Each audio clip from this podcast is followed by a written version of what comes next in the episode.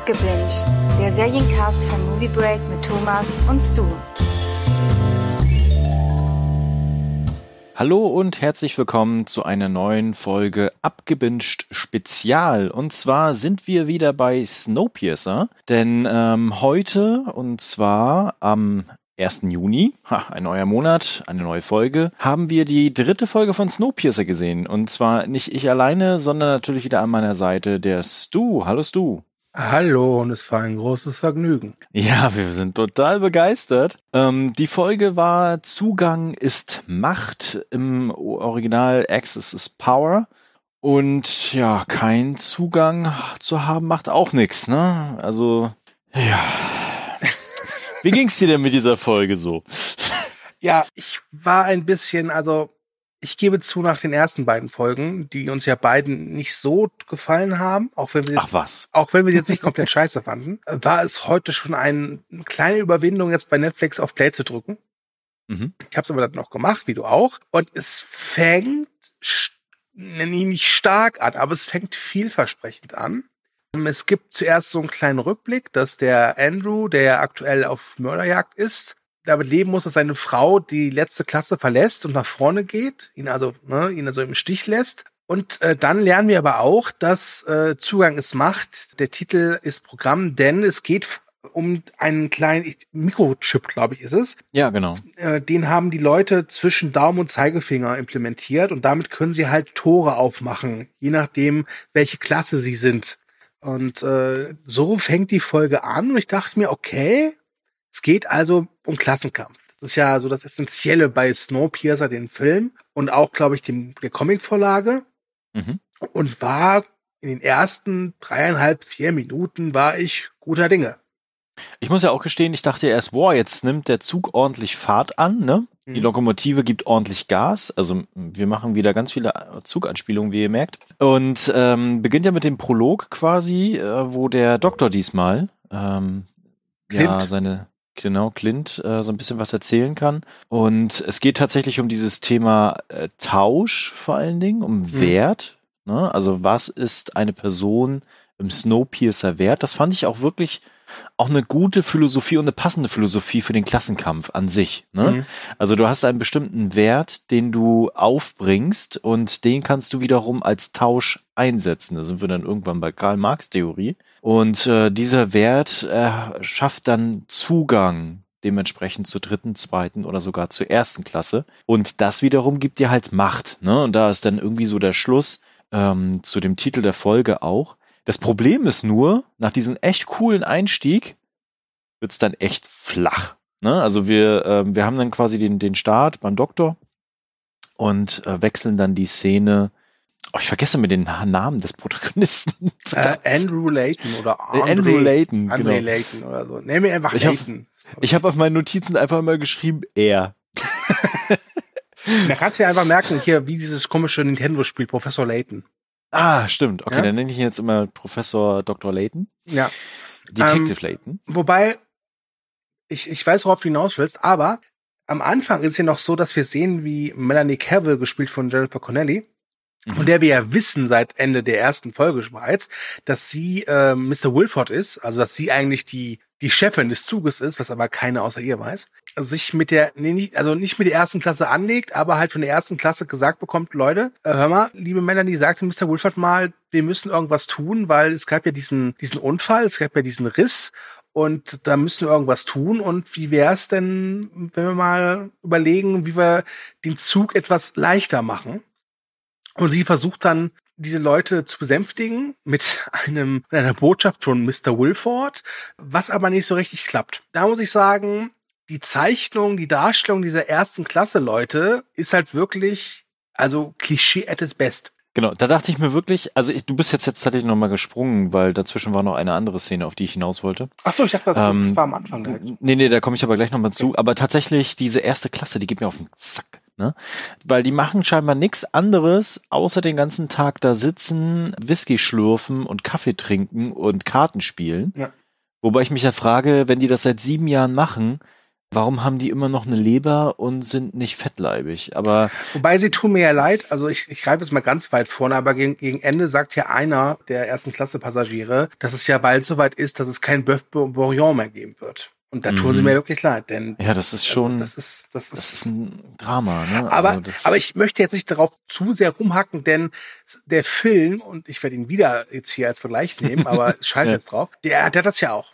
ja, genau. Aber der benutzt dieses Listik ja, um seine Botschaft zu transportieren. Und von Botschaft sehe ich in der dritten Folge der Serie ja nichts. Genau, also das können wir, glaube ich, auch schon mal verraten. Das ist so eine Zwischenschrittfolge, um von Punkt A zu Punkt B zu kommen. Ne? Mhm. Über dieser Tauschhandel dann. Genau, aber mein Problem war vor allen Dingen, dass man zum Anfänger diese stark, durchaus starke Szene hat mit diesen philosophischen Einschüben. Ne? Und äh, danach haben wir ihn halt, also Professor Layton, wo es quasi dann einen Rückblick auf seine Beziehung wieder gibt. Was mich überhaupt nicht interessiert. Ne? Ja. Und äh, dann haben wir den Sprung dann in die erste Klasse, da äh, bist du richtig. Und das fand ich wiederum zumindest ein bisschen cool, weil es ja dann diese Rede gibt, die sie vorliest. Ja. Ne? Also die quasi die, die äh, Nachricht von dem Wilford, die sie ja quasi selber geschrieben hat. Und äh, sie hat die Rede von Churchill aufgegriffen. Und äh, dieser harte Typ, dieser, oh, weißt du, wen ich meine, ne? Ja, ja, also, Dieser, diese, äh, diese, Seid uns nicht böse, aber das können wir auch schon mal sagen. Diese Serie hat eindeutig zu viele zu viele Figuren. Figuren, genau. wir können ja. uns nicht jeden Namen merken. Ich, Das ist also ich habe mir, ich habe mir beim Angucken auch Notizen gemacht und habe wirklich dann ganz viele Fragezeichen bei so Namen hingeschrieben. Habe immer gehofft so, jetzt nenn doch mal einen sein oder ihren Namen. Und immer hieß es nur so, hey du, ah sie. Ich sag, verdammt. genau. Commander Gray heißt er auf jeden Commander Fall. Gray. Und äh, genau, der wusste halt von der Rede von Churchill und haut das dann so ein bisschen äh, um die Ohren. Was ihr, glaube ich, sehr zu denken gibt, was dann nachher am Ende der Folge ja nochmal dazu führt, dass sie mehr recherchiert. Genau, auf jeden Fall gibt es halt Unruhe im Zug, vor allen Dingen in der ersten Klasse und das äh, drohen Rationalisierung, was dann natürlich alle spüren und es scheinbar schon mal gegeben hat vor ein paar Jahren. Also alle wissen Bescheid, was das konkret bedeutet. Gibt dann halt die Idee, erstens äh, die Tailies abzukoppeln, scheiß drauf, ne, weg Mhm. damit. Und die andere Idee, die finde ich so, also die finde ich wirklich bescheuert, und zwar eine Preisnacht zu machen. Und diese Preisnacht nennt Nein, sich nicht, Preisnacht. Kampfnacht. Kampf- nee, sie hat es erst Preisnacht Ah, okay. genannt. Ich habe es mir extra aufgeschrieben. Und äh, diese Preisnacht ist nachher quasi die Kampfnacht, wo du ein Upgrade gewinnen kannst von der zweiten Klasse, äh, Quatsch, da doch, nee, von der dritten Klasse die zweite Klasse, so rum, glaube ich. Ja. Äh, da kommen wir aber später zu, weil das ist eine äh, ziemliche Enttäuschung. Ja, aber es gibt halt schon am zu Beginn der Folge noch dieses diese Thematik Klassenkampf. Mhm. Und ich dachte mir so, okay, cool, ne, macht mal. Und dann, die haben, es ist ein bisschen wie, du baust es auf, du baust so einen Turm auf Ja. aus so alten, äh, gammeligen äh, Bauklötzchen. Und gerade wo du denkst so, ach ja, der steht ja einigermaßen stabil, kickst ihn um. Das Genau. haben sie hier nämlich auch gemacht, denn dann äh, ist halt wieder diese Mordthematik, diese Mördersuche wieder im Fokus und das bleibt sie auch die meiste Zeit in der Folge. Wir erinnern uns, in der letzten Folge hat er ja da versucht, Informationen an die Tailies zu geben Mhm. und ist dann erwischt worden und ziemlich stark verprügelt worden. Ja. Und alles, was er für eine Strafe bekommt, ist einen Sack über den Kopf und ein Du, du, du. Tu das nicht nochmal, aber er ermittelt ja jetzt weiter. Das fand, da habe ich, hab ich mich auch gefragt. Er wird dann halt, äh, bekommt den Sack über den Kopf und wird dann in, Mhm. ins Büro dieses Oberpolizisten gebracht, der ihn ja schon in den ersten beiden Folgen immer an der Seite stand, wo ich mir auch dachte, ja, was erwartet ihr denn? Es kann doch nur links oder rechts lang gehen. Also, genau. Und das war, das, hat- das hast du im Vorgespräch auch schon erzählt, da hast du auch recht. Und dann isst dieser Oberkopf halt einen Apfel und gibt dem äh, Leighton ein Stück Apfel ab. Und das ist sein erster Apfel seit sieben oder acht Jahren, Mhm. scheint ihm aber nicht so richtig zu interessieren. Genau. Also er, Ja, macht, also er, er- macht so einen Ausdruck wie so, ja, ist ganz okay, aber eine Mandarine wäre mir lieber. Genau. So, pff, Apfel. Also wirklich. Genau, also was wir zwischendurch halt noch bekommen, sind halt mehr so Brüchstückchen äh, von dieser Mordermittlung. Ne? Also die Zeugin des ersten Mordes, die ja damals verdächtigt worden ist, den Mord äh, gemacht zu haben. Äh, Kiki heißt sie, glaube ich. Niki. Ja? Niki. Und ähm, Die ist dann quasi erwacht und das wird doch mal auf, äh, auf, also thematisiert. Gleichzeitig beginnen wir so ein bisschen ins Kerngeschäft einzusteigen, dieser Ermordermittlung. Und zwar gibt es äh, dort Drogen im Zug. Chronol. Genau. Und äh, alle scheinen mit diesen Drogen irgendwie verwoben zu sein. Also es gibt ganz, ganz viele Mysterien, die wir da bekommen. Äh, gleichzeitig bekommen wir einen Blick auf die Assistentin, die wir in den ersten zwei Folgen kennengelernt haben, von äh, Melanie Cavill, die da ja auch dabei ist, die Jinju, gespielt von Susan Park, äh, die eine lesbische Beziehung hat äh, zu dieser, genau. Aber es ist cool, diesmal. Ich hatte den Namen der Asiaten nicht drauf und du den von der anderen nicht. Diesmal. Zusammen sind wir Wir, stark. wir, wir ergänzen uns Ja. mittlerweile. Äh, das ist so, so, so, so eine plötzliche Random-Szene, ähm, wo man, glaube ich, äh, eigentlich mehr Charakterdetails bekommen soll und auch so mehr über diese Verschwörung, die da im Hintergrund ist. Mhm. Aber ehrlich gesagt, habe ich das nur mit ganz vielen Fragezeichen zurückgelassen. Ja, ich hatte auch so das Gefühl, so, das ist halt so diese ob obligatorische, so, seht her, Lesben. Sind wir nicht genau. divers? Wo ich mir halt immer denke, so, ja, ich habe nichts gegen äh, Homosexualität oder gegen Sexualität in Filmen oder Serien, aber das ist halt gerade einfach nur übelstes Filmmaterial. Mhm. Und ich hatte, genau, also ich hatte weder das Gefühl, dass es sehr gefühlvoll irgendwie dargestellt wird, noch irgendwie äh, wichtig gerade oder Mhm. beziehungsweise auch gut aufgebaut für diese Figuren, dass man denkt so, ah, ja, okay, das macht Sinn, alles klar, sondern eher so, aha, Ich hatte tatsächlich das, das, Gefühl, das Gefühl, das, was sie, sie worüber sie si- sich unterhalten, ja, das, das sagen sie so, das hätten sie auch drehen können, weiß ich, in der Kaffeeküche, wenn sie sich gerade einen Tee machen oder so. genau, hey, wie geht's? Genau. Ja, ich trinke gerade Kaffee. Ach, wusstest du übrigens. Genau. Äh, Ähm, gleichzeitig, äh, das wollte ich noch sagen, gleichzeitig bekommen wir, also bevor wir jetzt äh, zu dem Apfel zurückspringen, weil du bist wieder ein bisschen weiter vor tatsächlich. es tut mir leid. Alles gut. Bekommen wir so Infos, wie das mit dem äh, Chronol funktioniert. Und zwar landet das Chronol auch manchmal im Tail hinten für Blowjobs. Ja, Mhm. ich habe mir auch aufgeschrieben, der Blowjob-Typ und die Mafia. Ja. also wir bekommen quasi auch so einen Blick äh, auf die kriminellen Machenschaften, vor allen Dingen der dritten Klasse, weil da ist das alles irgendwie verortet. Und dann gleichzeitig mit dem Blick auf die Kampfnacht, wo Layton da unbedingt da an bestimmte Personen rankommen soll. Also das wird da quasi alles so nach und nach aufgebaut. Und bevor es zu dieser Szene kommt mit dem Apfel, äh, sieht man nochmal die erste Klasse, die dann total gelangweilt ist über diese Kampfnacht und sagt so, boah, das macht ihr ja nur wegen Brot und Spiele, um darüber hinwegzusehen, dass wir ja diese Probleme haben.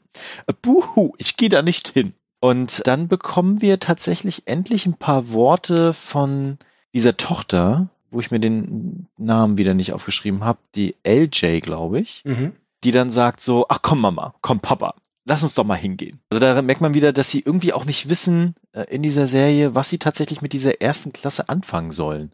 Und äh, genau, und dann haben wir den Sprung zu dem äh, Oberdude, der dann seine Pause macht.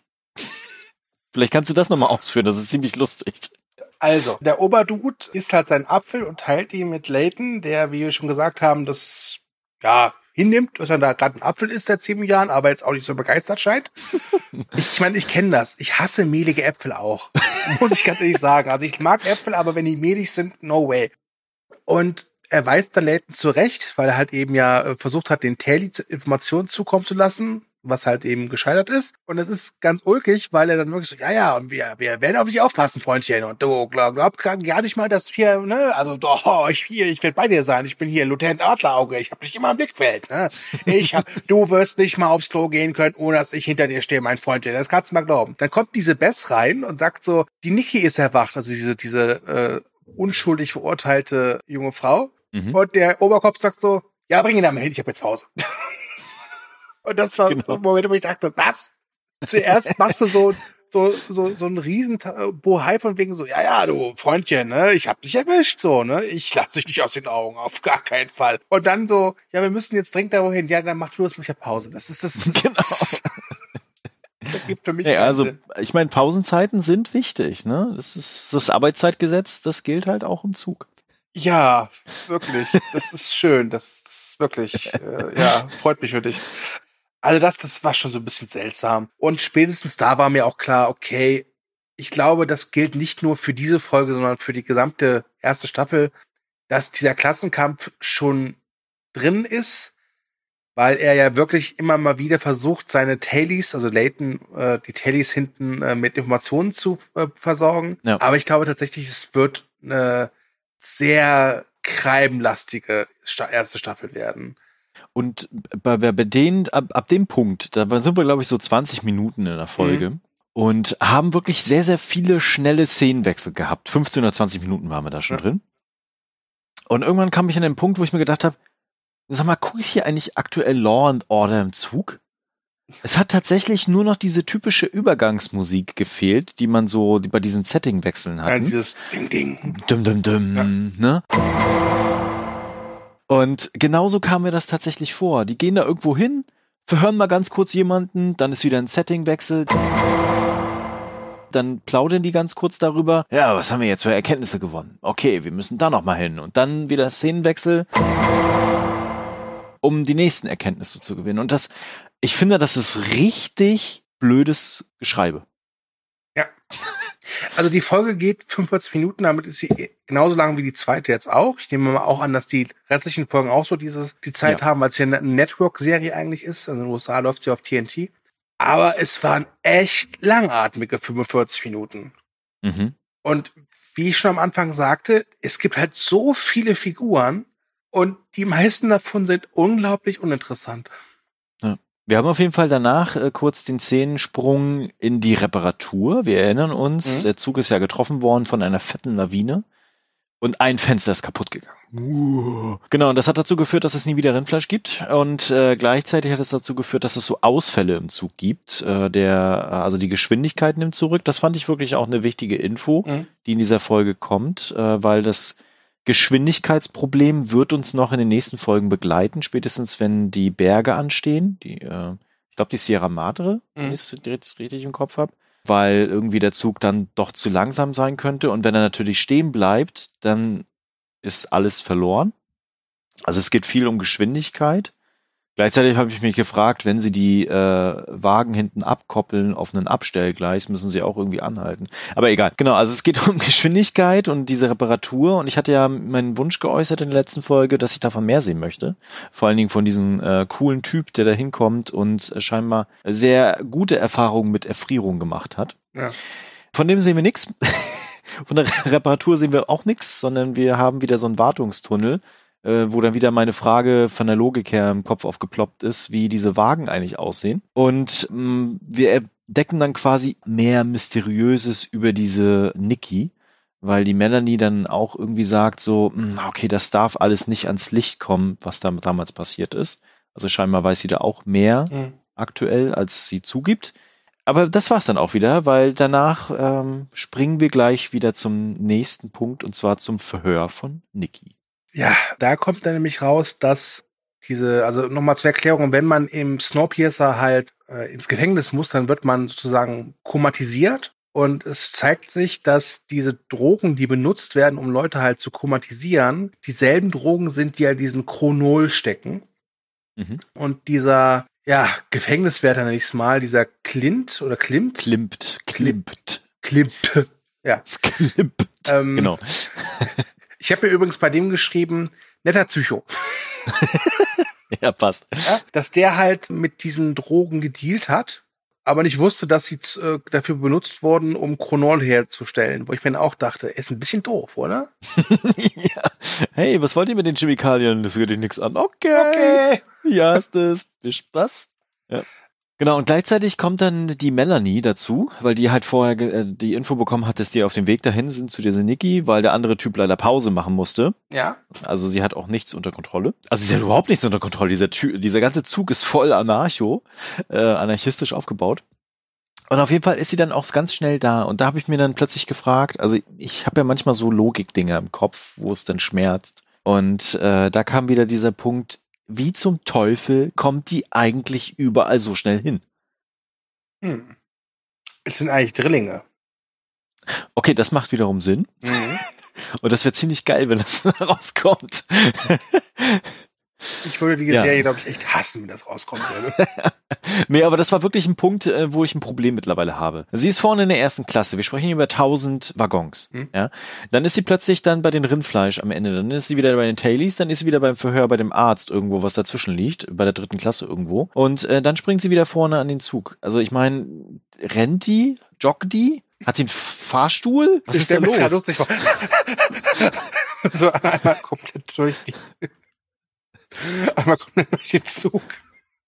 Aber, aber, aber da folgt ja die nächste gleich geile Szene, äh, wo ich Vielleicht, ebenfalls vielleicht hat sie so, wie heißen die, diese äh, Dreisine, Dr- Drasine, diese, diese. Rasine, oh ja, stimmt, dann dreht sie so, wutsch. oh, neben den Zug am besten. Sie zieht sich immer so einen Kälteanzug an und alle können aus dem Fenster gucken und sie da zugucken, wie sie da rumfährt. Also jetzt, wo du sagst, ja, es macht keinen Sinn, aber ich bin ja für diese Art der Logikfehler nicht so Ja, offen, ja. also mich, mich stört das meistens nicht. Aber ja, es ist halt schon lustig, wenn man mal drüber nachdenkt. Was, was mich mehr da gestört hat, ist halt so, du hast halt diese, diese Szene da bei diesen Mechanikern und da wird ja auch schon gesagt, vielleicht können wir einfach ein paar, äh, die, die Tailies abkoppeln. Ja, was ja. Ja. auch von der ersten Klasse gefordert wird. Das heißt, du hast ja wieder diesen Klassenkampf. Mhm. Und das ist halt immer noch für mich das Interessanteste an der ganzen Serie, an dem ganzen Konzept. Und da keimt halt wieder Hoffnung auf.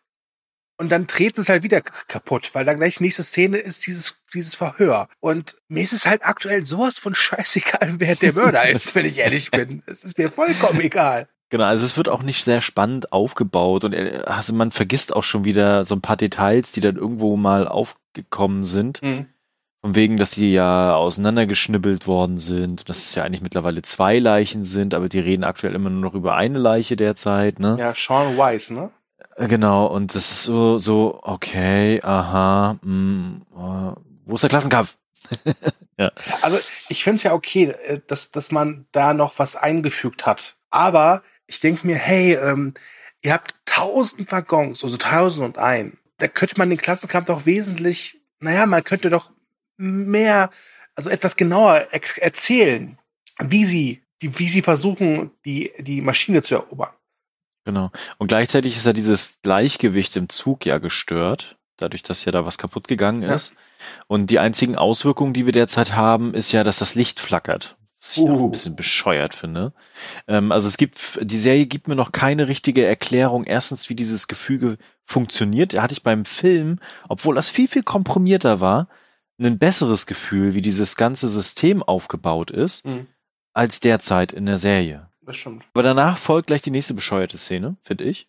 Und zwar erinnern wir uns, der kleine Miles ist aus dem letzten Zugabteil abgeholt worden. Äh, ja Miles eine ist der, ist der Sohn von Leighton, ne? Äh, nee, nee, nee, der hat ja keinen Sohn. Sein Ziehsohn, oder? Genau, sein Ziehsohn, ne, von ähm, der, der Josie heißt sie, glaube ich. Mhm. Und äh, genau, der, der kleine Miles ist abgeholt worden, weil der Durchsage kam, der kleine Miles möchte bitte äh, aus dem Taily abgeholt Mhm. werden. Und äh, beginnt seine Ausbildung. Und das fand ich eigentlich ein stimmiges Konzept, zu sagen, äh, die Kinder aus den letzten Waggon bei den Tailies werden rausgeholt, indoktriniert, in dieses System eingeführt und müssen fortan arbeiten und schuften. Ne, das fand ich eigentlich ein spannendes Konzept. Und gleichzeitig haben die Tailies ja die Strategie verfolgt, das sind unsere Schläferzellen, Mhm. mit denen wir dann den Zug erobern können. Und was wir dann bekommen, ist folgendes. Die beiden begegnen sich und er fragt feuchtfröhlich, ey, wie geht's dir? Alles gut? Ja, ich habe schon ein paar Tests gemacht und die mit 100% bestanden. Hier läuft alles Bombe. Und ich meine, wie viel Zeit ist da jetzt vergangen? Seitdem da rausgeholt worden ist und seitdem dieses Verhör war und seitdem er jetzt in diese Klasse kommt? Allerhöchstens 48 Stunden, allerhöchstens. Allerhöchstens. Also wirklich mit viel, viel Spielraum, wenn man Mhm. gutwillig ist. Ne? Und in der Zeit soll er ganz viel gelernt haben, 100% in seinen allen Wissenschaftstests, also man spricht auch nur über Wissenschaften, gelernt haben und gleichzeitig Wobei- hat er dann, Äh, weißt du, das, Ja. dazu muss man sagen, es gibt eine äh, Deleted Scene, die sie halt rausgeschnitten haben. Da siehst du halt einfach, wie er da im Klassenzimmer sitzt und die, die äh, Lehrerin fragt dann, und die Kuh macht, und er sagt, Mu, richtig mal, 100 Prozent. okay, das hätte wiederum Sinn gemacht, dass diese Szene so, also, okay, das macht natürlich Weißt du, Sinn. die bilden ihre Kinder mit diesem komischen Spielzeug aus. Weißt du, wo man dran zieht und dann so, die Katze macht Mu, nein, Mau, Mau. Okay, dafür kriegst du eine Mandarine, Miles. Viel Spaß. Genau, also das ist irgendwie, fehlt mir da was. da fehlt mir eigentlich gar nichts. Es ist zu viel, würde ich eher sagen. Auch das ist ein Problem, ja. Also ähm, ich habe halt einfach das Gefühl, dass sie halt sich denken, okay, wir haben den Film gesehen und wahrscheinlich auch die Comicvorlage so zur Hälfte gelesen. Da haben sie jetzt mehr gelesen als ich. Und dass sie einfach sich gefragt haben, okay, wir zeigen diesen Film jetzt mal jemanden, der Lord Order am liebsten guckt. Ja? und er hat sich den Film dann angeguckt, hat dann gesagt so, ich verstehe das nicht. Was ist damit? Was ist damit? Was war, wieso machen die das? Woher kommt das? Und haben sich die Drehbuchautoren der Serie gesagt, okay, das sind alles Fragen, die müssen wir jetzt in der Serie be beantworten. Mhm. Und es ist ja, wir haben ja schon im, im ersten Recap, also zu den ersten beiden Folgen, äh, erzählt, dass es ja durchaus Probleme gab bei der Entstehung der Serie, dass da ja auch wirklich ja. Leute entlassen wurden, weil deren Vision nicht dem Sender nicht so gefallen hat. Und nochmal zur Erklärung, die Serie gibt es halt in Deutschland auf Netflix, aber eigentlich ist es eine Produktion des US-Senders TNT. Deswegen läuft die Serie auch nur einmal pro Woche bei Netflix, also neue Folgen. Und ich finde, du merkst das, dass die wirklich alles versuchen, um dieses Setting irgendwie so hinzubekommen, dass auch die Leute da am Ball bleiben, für die das höchste der narrativen Gefühle ist äh, Navy CIS, CSI Miami und halt Law and Order. Genau. Das soll das jetzt auch nicht abwerten, wenn Leute das gucken. Ich habe das auch gerne geguckt, mhm. eine Zeit lang. Und äh, sowas kann man nicht abbingen. Das hatten wir das Thema auch schon in einem unserer letzten Podcasts. Mhm. Aber das passt nicht zum Setting. Überhaupt nicht. Ne? Ja. Und das ist halt ein großes Problem. Und das Problem ist auch, es macht das Setting auch irgendwie kaputt. Ja, definitiv. Weil du wartest ständig darauf, dass es natürlich dazu kommt, dass die jetzt die Tailies da rauskommen. Das ist ja auch ein, ein Gefühl, Gefühl von Gerechtigkeit. Ne? Also wenn da jetzt wirklich was passiert, die sollen sich nicht alle gegenseitig abmurksen und blutig kaputt schlagen. Wieso nicht? Das ist zwangs, das ist zwangsläufig die, die, was, was passiert, ne? ne? Aber man hätte da so viel mehr draus machen können. Genau, aber springen wir mal wieder zurück in die Serie, in die Folge. Ja. Nachdem dann Layton seinen kongenialen Plan offenbart hat, die er bei der Kampfnacht äh, durchsetzen möchte, und zwar Terrence zu interviewen. Terrence ist übrigens der, der Drogen-Kingpin, wenn man so will, ne? Genau, der Walter White der Snowpiercers. genau. Und ähm, dann sehen wir eine Szene, die mir durchaus doch zugesagt hat, und zwar wie ähm, quasi ähm, die Melanie alte Reden von Wilford bearbeitet und daraus eine Live-Schalte später macht, indem sie so tut, als wenn er tatsächlich eine Rede durch den ganzen Zug hält. Das fand ich interessant, weil man spätestens ab dem Zeitpunkt eigentlich weiß, entweder ist Wilford definitiv tot oder er liegt auch in einem dieser Kästen im Koma da kommen wir die Theorie, die ich, die, ich glaube, wir beide hatten. Es ist ja bekannt, dass Sean Bean in der zweiten Staffel mit dabei sein wird. Denn die zweite ja. Staffel hat schon grünes Licht. Und ich könnte mir vorstellen, dass Sean Bean Wilford ist. Mhm. Was Kann ich mir auch vorstellen. Würde. Aber er ist aktiv nirgendwo da gerade. Wobei, da, da stelle ich jetzt mal eine Frage so zwischendurch. Ich, ich weiß nicht, das haben wir beim letzten Recap, glaube ich, gar nicht behandelt. Und ich habe irgendwo was gelesen. Es kann sein, dass es der unser Lieblingsuser, der Koschmann war. Der hat nämlich unser, unseren Recap einen sehr langen und schönen Kommentar dagelassen. Vielen Dank dafür. Grüße, an die, Grüße in die Schweiz. Ähm, ja. Und ich, ich weiß nicht, ob er es geschrieben hat, aber ich, ich, ich sage jetzt einfach mal, er hat es geschrieben. Und zwar hat sie vielleicht Wilford ermordet. Mhm.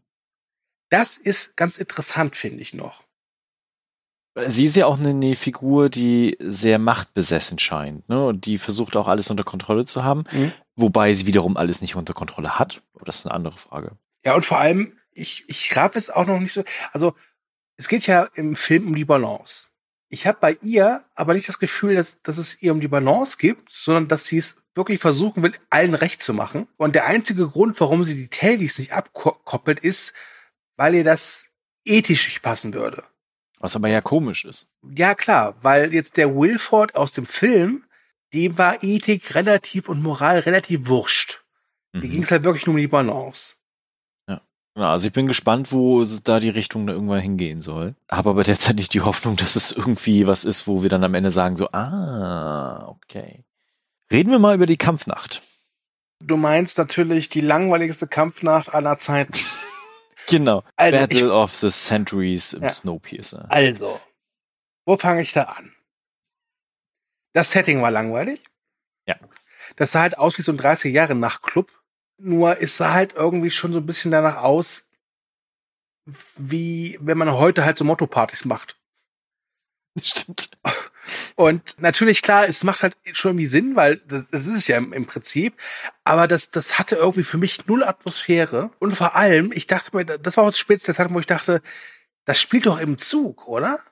Ich Mhm. merke vom Zug relativ wenig. In der Folge allgemein, wenn sie halt eben nicht diese Szene da mit den, mit den äh, Mechanikern hätte oder wenn es dann hin und wieder mal so ein paar Außenshots gäbe vom Zug, würde das, würden die Settings auch teilweise einfach wirken wie sehr enge Korridore und Büros. Aber es ist, du, also das Schöne am Film ist halt einfach, du merkst irgendwie, du bist in einem Zug. Genau. Und das Also das fehlt, genau, das fehlt total und äh, gleichzeitig versuchen sie ja so zu tun, als wenn diese Kampfnacht erstens das wichtigste Ereignis im ganzen Zug überhaupt das ganze Jahr über ist Mhm. und alle dabei sein können per langweiliger Radioübertragung. Also ich meine, was ist eigentlich mit dieser Technik in diesem Zug los?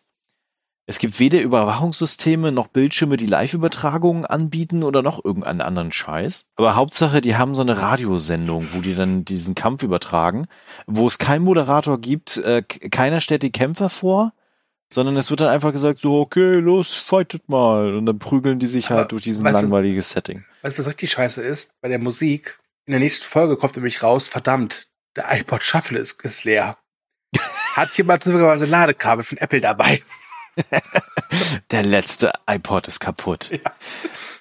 Genau, also wir haben halt dieses, dieses Setting und äh, da frage ich mich auch immer wieder, wie diese äh, Waggons eigentlich aufgebaut sind mit Höhe, Breite und dem Volumen einfach. Also das, was du sagst, ist schon richtig. Man hat nie so richtig das Gefühl, okay, ich bin jetzt im Zug. Also im Snowpiercer selbst, im Film, gibt's ja wirklich fantastische Szenen, wo dann auch der Zug von Zug zu sehen ist. Das hatten wir ja noch gar nicht äh, wenn der Zug so eine Kurve fährt, ne, dass man dann aus dem Zug rausgucken kann und den Zug sieht. Das ist natürlich auch Budget geschuldet. Also das Budget spielt da eine sehr, sehr starke Rolle in dieser Serie leider. Ähm, also es ist wirklich auf teilweise relativ niedrigem Niveau halt ähm, von den Aufbauten her. Aber ich sag mal so, das könnte man noch einfach lösen, indem man einfach ein paar Fenster dahin hängt und mit ein paar Ja. Lichteffekten, die man, Ja, die genau. man auch vielleicht ganz äh, physisch äh, herstellt. Äh, Das, hätte, das, das, das würde es doch schon bringen, dass man merkt, okay, die sitzen da gerade und es bewegt sich. Oder sie sitzen an einem Objekt, was sich bewegt. Und das passiert sehr selten. Mhm. Was wir dann bekommen, ist eine sehr seltsame Szene, die ich fand, ehrlich gesagt. Und zwar geht er ja dann durch und du hast ja die ganzen Typen, die da rumstehen. Die erste Klasse winkt von oben und hat ihr äh, Fernglas dabei, was total viel Sinn macht, weil dieser Waggon ja so ewig lang ist, Ja. dass man ein Fernglas dafür braucht. Ganz ehrlich, habe ich mich auch gefragt, so, was, was, was, was, willst du mit dem Fernglas? Äh, du siehst doch dann, wenn du auf den Kämpfer guckst, nur seine Stirn. Genau, und er geht ja dann äh, quasi zu seiner Ex-Frau hin, die plötzlich an der Theke arbeitet. Warum Ja. auch immer, ist auch egal. Und dann sagt sie Folgendes zu ihm. Ich habe mir das extra notiert. Okay. Gott sei Dank geht es dir gut. Und da war irgendwas kaputt gegangen innerlich mit mir. Weil die haben sich ein paar Szenen vorher, ein paar Minuten vorher, haben die sich nochmal getroffen. Ja. Und in der Zwischenzeit ist nichts passiert, wo er in Gefahr war, wo er angegriffen worden ist, wo er verprügelt worden ist. Überhaupt nichts. Warum stellt sie diesen Satz? Warum sagt sie, Gott sei Dank geht es dir gut? Vielleicht weiß sie ja etwas, was wir und er noch nicht wissen. Vielleicht ist sie ja irgendwie. Äh, nee, vergiss es, macht keinen Sinn. Das macht überhaupt keinen Sinn. Da war ich raus kurzzeitig und da fing ich mir meinen Kopf wieder über diese Wagen nachzudenken. Und dann mir so, hm, okay, da geht's mit der Treppe hoch, da nicht, äh, das ist wieder kleiner, egal. Äh, genau, und dann geht's dann plötzlich um diesen Ehering, der als Tauschobjekt fungieren kann. Äh, also sie hat ihren Ehering eingetauscht, ähm, sein Ehering aber behalten, um ihn den jetzt zurückzugeben. Der spielt danach auch nochmal eine Rolle. Und äh, dann bekommen wir ein kleines Hütchenspiel äh, wo dann verschiedene Personen zu ihm hingehen und was sagen dürfen. Erst kommt Mr. Blowjob, der dann sagt so, äh, was machst du denn hier? Und ja, hör auf, ne? Und äh, Layton sagt dann, nö, mach nicht, geh wieder weg.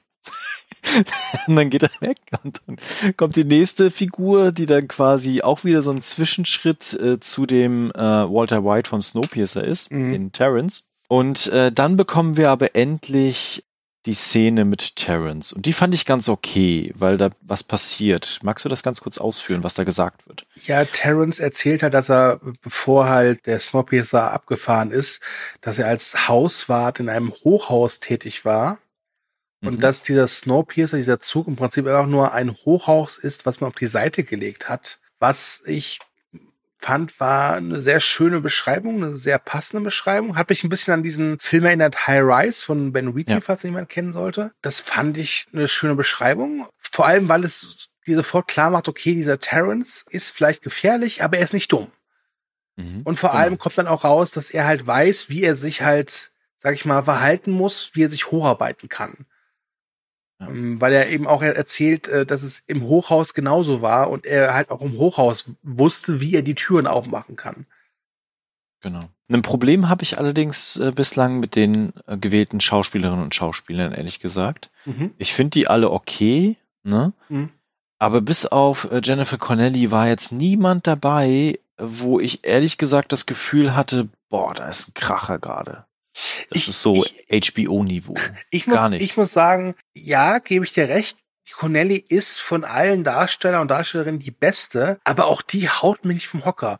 Ja, ich glaube jeden Fall. tatsächlich, dass die so viel Lob abbekommt, liegt an einer ganz einfachen Tatsache. Es ist halt die einzige, die man kennt. Also, also diesen David Dix, den kenne ich halt und der hat schon ein paar kleine Rollen gespielt. In den USA ist er relativ bekannt, weil er ziemlich lange die Hauptrolle in diesem Musical Hamilton gespielt hat. Und der Mhm. gilt ja auch jetzt so als äh, Rising Star. Und der macht seinen Job auch okay, aber es ist auch nicht umwerfend. Ich Ja. würde den Schauspielern auch gar nicht so, so sehr die Hauptschuld geben, eher den Drehbuchautor.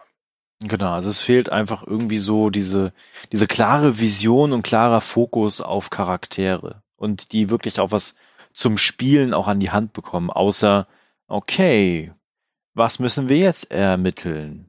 Wir gehen mal ja weiter. Okay. Ne? Also mehr passiert ja aktuell nicht.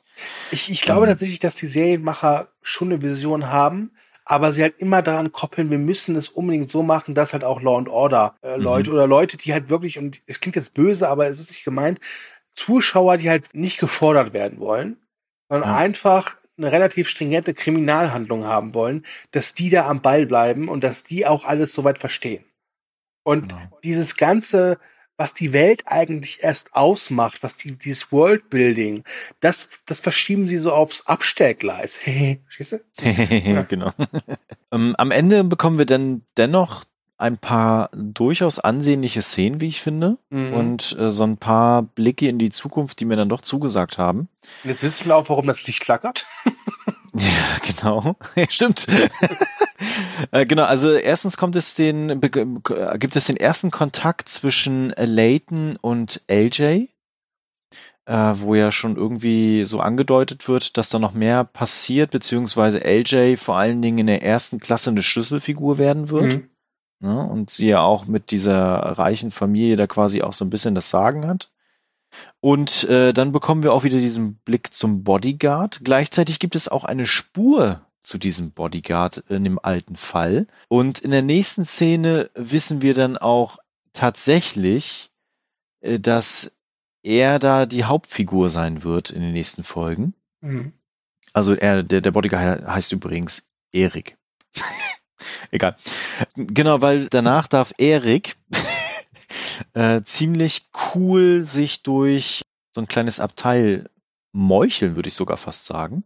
Ja. Und zwar hat er seinen Totschläger dabei und prügelt ein bisschen rum, bis er vor Niki steht und dann mit flackerndem Licht und blutgeschmiert im Gesicht ihr Angst machen darf.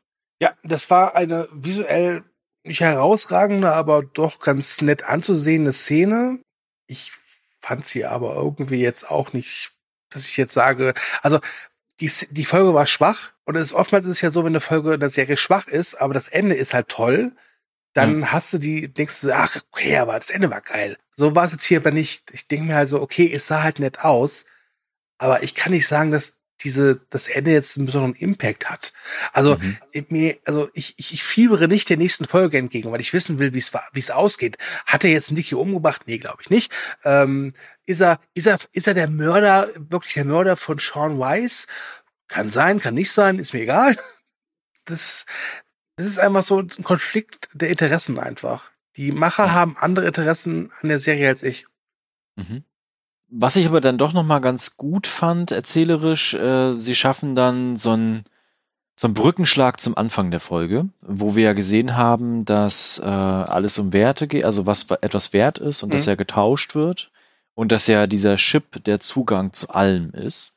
Und äh, wir bekommen am Ende dann die Szene, dass äh, Layton nochmal nach hinten darf, um ein Knutschi zu verteilen. Mhm. Und äh, damit übergibt er, den er vorher eingetauscht hat bei Terrence, sein Ehering, haha, den Chip zu den Tailies. Jetzt folgende Frage. Mhm. Ist es denn, also so ein Chip, der muss ja wirklich unglaublich viel wert sein. Ja. Ich kann mir aber nicht vorstellen, dass ein, ein Schmuckstück so viel wert ist in dem Zug. Nein, glaube ich auch nicht. Und das macht auch ehrlich gesagt keinen Sinn, wenn man drüber nachdenkt. Also ich weil, Ganz ja, ehrlich, ein Päckchen Zucker, was du so irgendwie bei Raststätten oder Restaurants bekommst, um deinen Kaffee zu süßen, mhm.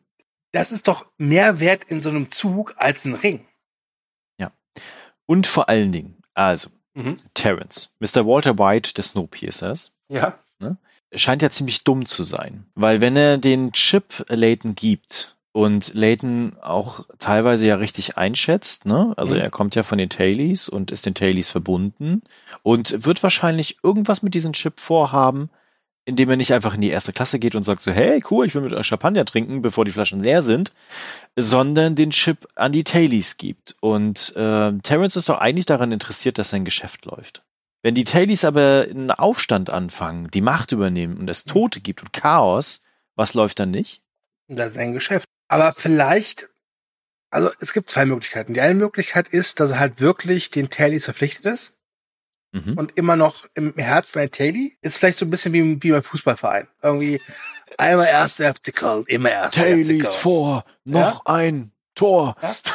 Zum anderen ist es vielleicht so, dass er sich selbst davon verspricht, lass die mal ihren Aufstand machen. Mhm. Vielleicht, äh, natürlich klar, ich würde ich würd wahrscheinlich Einbußen haben, aber vielleicht im Endeffekt rück ich ja dann selber irgendwie auf oder kann, hab da, kann mir da irgendwie einen Gewinn von ziehen. Puh. Ja. Also ich, ich, ich weiß es doch auch nicht, Thomas. Ich bin doch, ich habe doch genauso viel geguckt wie du. Ich meine, Äh, und was nochmal erkennbar wird, das hatten wir auch schon angesprochen, mit diesen ganzen vielen Figuren, die da ja offenbart werden. Mhm. Äh, wir haben diesmal bis auf, ähm, ich vergesse mir den Namen, die Josie im, bei den Tailies, ne? Mhm.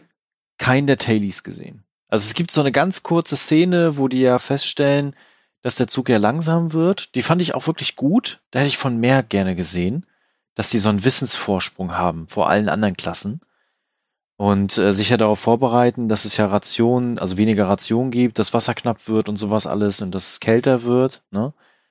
Und aber mehr bekommt man von den Tailies in dieser Folge gar nicht zu sehen. Das heißt, sie müssen in den nächsten Folgen viel, viel mehr auch von den Tailies wiederum offenbaren und von diesen Charakteren. Mhm. Und äh, gleichzeitig haben wir aber dann vorne wiederum die erste Klasse, von denen wir auch noch nichts wissen.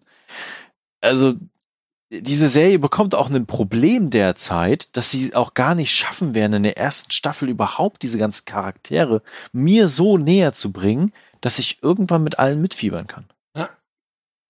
Ich meine, es ist ja schon jetzt schon so, dass mit den Hauptfiguren, also so geht's mir, dass mir die Hauptfiguren auch relativ egal sind. Ja, genau. Und das ist ein wirkliches Problem bei einer, bei einer Serie. Das ist wahr. Ja. Ja, Ja. aber damit wären wir durch, oder? Dritte Folge Genau. ist damit geschafft. Zugang ist Macht. Mhm. Mhm. Nett. Schön. Schön, dass wir darüber Genau. geredet haben. Nee, nett ist falsch. Also, ähm, von den ersten drei Folgen schon für mich das Schlusslicht. Wobei es natürlich jetzt blöd ist, jetzt, jetzt schon ein Urteil zu fällen, Ja, genau. weil man das ja schon im Gesamten. Ich bin dafür, dass wir am Ende der fünften Folge mal so ein Mhm. Zwischenfazit machen. ja. Das würde sich, glaube ich, lohnen. Aber jetzt aktuell, ja, ist, ja, aber oh gut, die Folge an sich war halt auch nicht, war nicht pralle. Genau. Also es ist weiterhin eine, eine, eine Serie für Menschen, die gerne so diese Crime-Serien gucken Mhm. und ähm, da vielleicht auch eher so die diese Massenware gucken. Ähm, also wo viele Folgen, viele Staffeln produziert werden. Für die ist das, glaube ich, ganz interessant. Bisher aber ja, für alle anderen noch nicht so. Mal gucken, was jetzt in den nächsten zwei Folgen passiert, bevor wir dann nochmal ein erstes richtiges Fazit ziehen. Ja. Gut. Tja, Dann wären wir durch. dann wären wir durch. Wir haben den Zielbahnhof erreicht. Thank you Genau. for traveling with Movie Break. Genau, löst das Ticket für die nächste Folge. Es würde uns total freuen, wenn ihr wieder mit an Bord kommt. Oho. Genau, ansonsten hoffe ich, dass ihr so ein bisschen Spaß dabei habt, wie wir über diese Serie renten, weil aktuell ist es nicht mehr. Ähm, vielleicht wird es auch noch lustiger, vielleicht wird es auch noch spannender, ich weiß es nicht. Mal gucken, was in den nächsten Folgen so passiert. Wir bleiben auf jeden Fall am Ball und sind weiterhin mit an Bord und im Zug und geben Vollgas. Und ansonsten bleibt mir nur zu sagen, ich hoffe, ihr hattet Spaß. Kommentiert fleißig, wenn ihr die Serie geguckt habt, wenn ihr die Folge geguckt habt, was ihr dabei denkt, äh, wo ihr vielleicht denkt, da haben wir was verpasst. Da liegen wir total falsch. Das würde uns auch interessieren. Und ansonsten liked uns, verbreitet die Kunde, wie es gehabt ist. Und ich sag schon mal Tschüss und du, du hast die letzten Worte und darfst dann die Abfahrt machen. Die letzten Worte. Muss ich natürlich weise wählen. Tschüss.